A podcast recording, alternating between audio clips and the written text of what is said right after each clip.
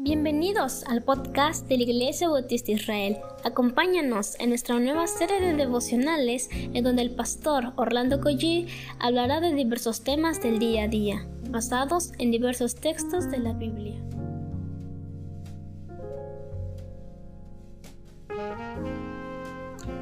Muy buenos días, damos muchísimas gracias al Señor por este día tan hermoso y bueno, pues estamos estrenando Estamos estrenando mes, así que gloria al Señor por ello y también estamos estrenando capítulo en Nehemías. Entramos hoy al capítulo 13 del libro de Nehemías y bueno, vamos a orar antes de que sigamos charlando aquí antes de orar. Señor, bendice a cada persona, Señor, a cada a cada persona que sale a trabajar, a ganarse el pan, Señor. Te pedimos también por aquellos que pues las hermanas que salen a trabajar, por los pequeños que irán a clase, por los que toman clase en línea. Queremos recordarte, Señor, a los enfermos, Señor, a nuestra hermana Lady, a su familia, a Gamaliel, a sus hijos.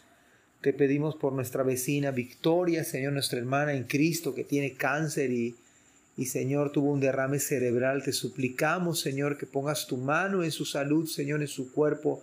Tú eres su Dios, Señor. Padre, ahora que vamos a tu palabra, te pedimos que seamos sensibles a tu voz.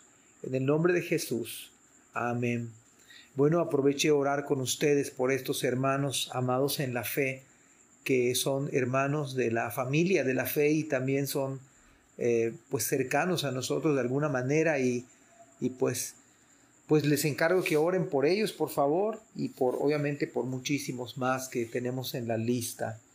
Dice la palabra del Señor, aquel día se leyó en el libro de Moisés, oyéndolo el pueblo, y fue hallado escrito en él que los amonitas y moabitas no debían entrar jamás en la congregación de Dios.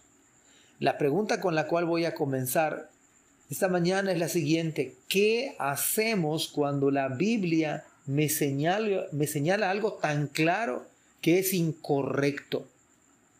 ¿Qué hacemos cuando la palabra del Señor me señala algo, la manera en la cual estoy viviendo que es indebida?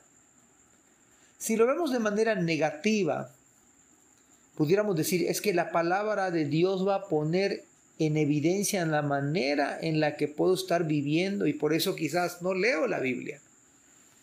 Pero esa es la realidad. La Biblia de, cierta, de cierto, por supuesto, va a poner en evidencia la manera incorrecta en la que estamos, podemos estar viviendo. Pero positivamente aún eso es gracia. ¿Por qué gracia si me está señalando mis errores y mis transgresiones y mis pecados? Ajá, es gracia porque puedo ver el error de mi camino y que justamente ese error puede llevarme a la misma muerte. En este caso se dieron cuenta por, por la palabra de que estaban actuando de manera incorrecta, indebida, impropia, de manera categórica. La palabra dice lo que no se debe de hacer. La Biblia dice, amonitas y moabitas no debían entrar jamás en la congregación de Dios. Esto es muy claro. Versículo 2 por cuanto no salieron a recibir a los hijos de Israel con pan y agua, sino que dieron dinero a Balaam para que los maldijera. Mas nuestro Dios volvió la maldición en bendición. Pero como señalábamos hace un rato, no solamente es una negativa arbitraria, sino el Señor nos dice los motivos y las razones. Así que este pasaje tiene dos aspectos. El Señor nos dice por qué no está bien que los amonitas y moabitas estuviesen con ellos viviendo juntos. Pero en segundo lugar, cómo Dios puede cambiar una verdadera tragedia en una fuente de, de verdadera bendición. Verso número 3. Cuando oyeron pues la ley, separaron de Israel a todos los mezclados con extranjeros. La obediencia al Señor, por supuesto, siempre trae bendición. En consecuencia, imagínese qué duro y difícil debió ser esta decisión, puedo decir que es casi inexplicable y no lo puedo comprender yo mismo. En ese momento que al escuchar la ley, separaron de Israel a todos los mezclados, matrimonios mixtos, personas creyentes con no creyentes.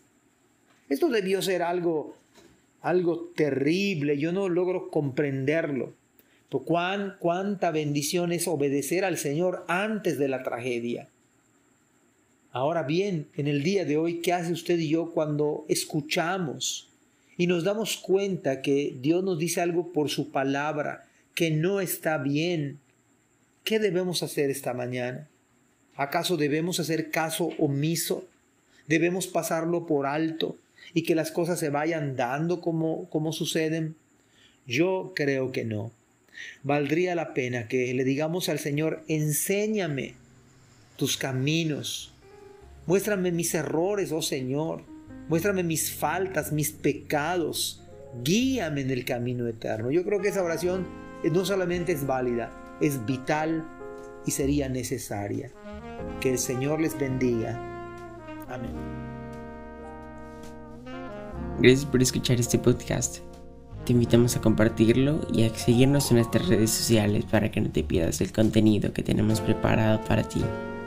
También nos puedes encontrar en nuestra página web www.ibismerida.org y contáctanos al correo ibismerida.gmail.com. Gracias por acompañarnos. Hasta la próxima.